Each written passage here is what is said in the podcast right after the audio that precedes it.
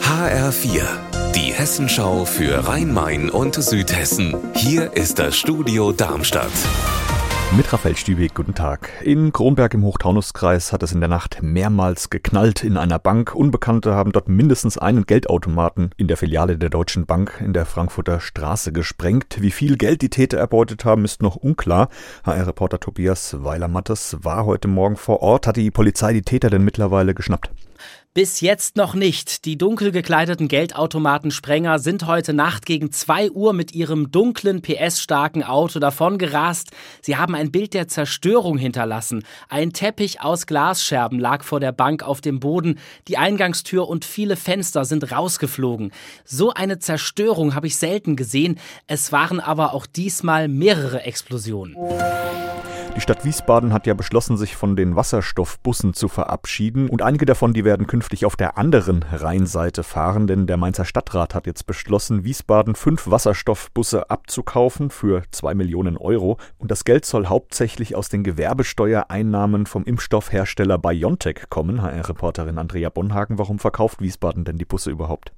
Unter anderem aus Platzmangel. Der Verkehrsbetrieb SW hatte schon im Dezember entschieden, das Wasserstoffprojekt zu beenden.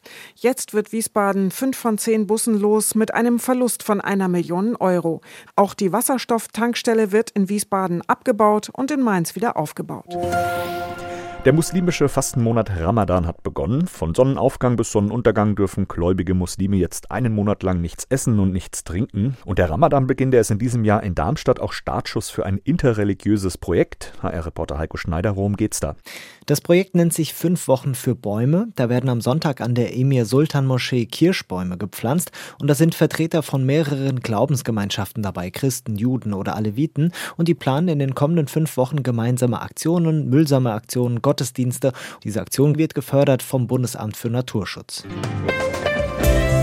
Unser Wetter in Rhein-Main und Südhessen. 13 Grad sind es aktuell in Rüsselsheim-Bauscheim im Kreis Groß-Gerau und 11 Grad meldet für Zeidenbach im Kreis Bergstraße. Am Nachmittag blitzt hier und da mal die Sonne durch, es sind aber auch noch einige dunkle Regenwolken unterwegs. Auch morgen wird es wechselhaft mit Regen, Schauern, ein bisschen Sonnenschein und es werden Höchstwerte von 17 Grad erwartet. Ihr Wetter und alles, was bei Ihnen passiert, zuverlässig in der Hessenschau für Ihre Region und auf hessenschau.de.